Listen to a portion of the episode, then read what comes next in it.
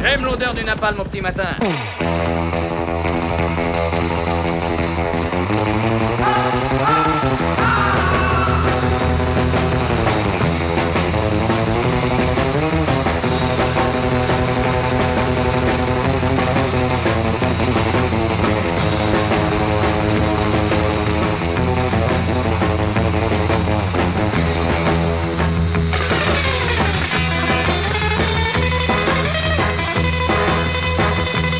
L'attentat sanglant de Marseille et l'ouverture du procès euh, d'Abdelkader Mera, le frère de Mohamed Mera, auront été à bien des égards les révélateurs de l'état de pourrissement de notre société.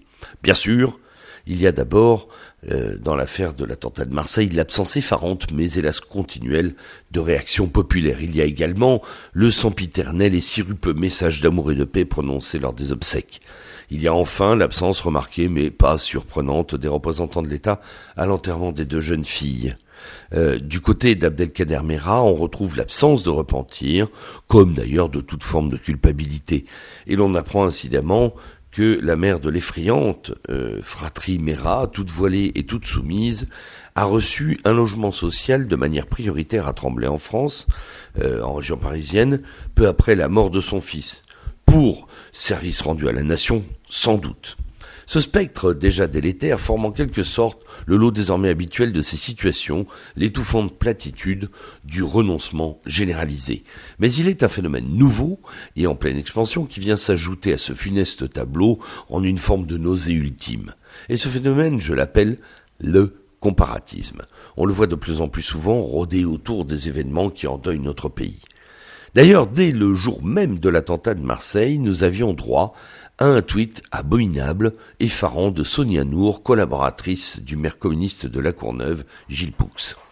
Cette passionnariat islamo-gauchiste, indigéniste, avait appelé les gorgeurs de la gare Saint-Charles un martyr, rien que ça, pour déclarer ensuite que la mort de ces deux jeunes femmes n'était pas grand-chose comparée aux violences quotidiennes conjugale du patriarcat, comprendre l'affreuse domination du mal blanc dans son foyer. On a ensuite eu droit au venin désormais habituel de la députée de la France soumise, Obono, déclarant substance, elle, que le tueur de Marseille aurait tout aussi bien pu provenir de la manif pour tous ou d'une église catho-tradie. Pourquoi pas?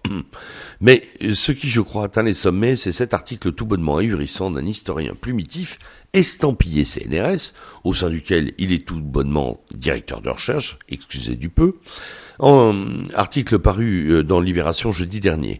Nicolas Mario, puisque c'est le nom de cet Auguste abruti, a osé comparer la trajectoire de radicalisation de Mohamed Merah avec le patriotisme poilu mort en 14 pour la France, euh, euh, pardon, mort durant la guerre de 14-18 pour la France. Abjecte comparaison très révélatrice de notre époque, acte sciemment criminel puisque cet historien tout officiel du CNRS enfreint là une sacro-sainte règle de cette discipline, à savoir que l'on ne peut comparer les hommes, les contextes et les époques sans les travestir. Acte probablement très égoïste monté pour faire le buzz et euh, faire augmenter les ventes de son dernier bouquin.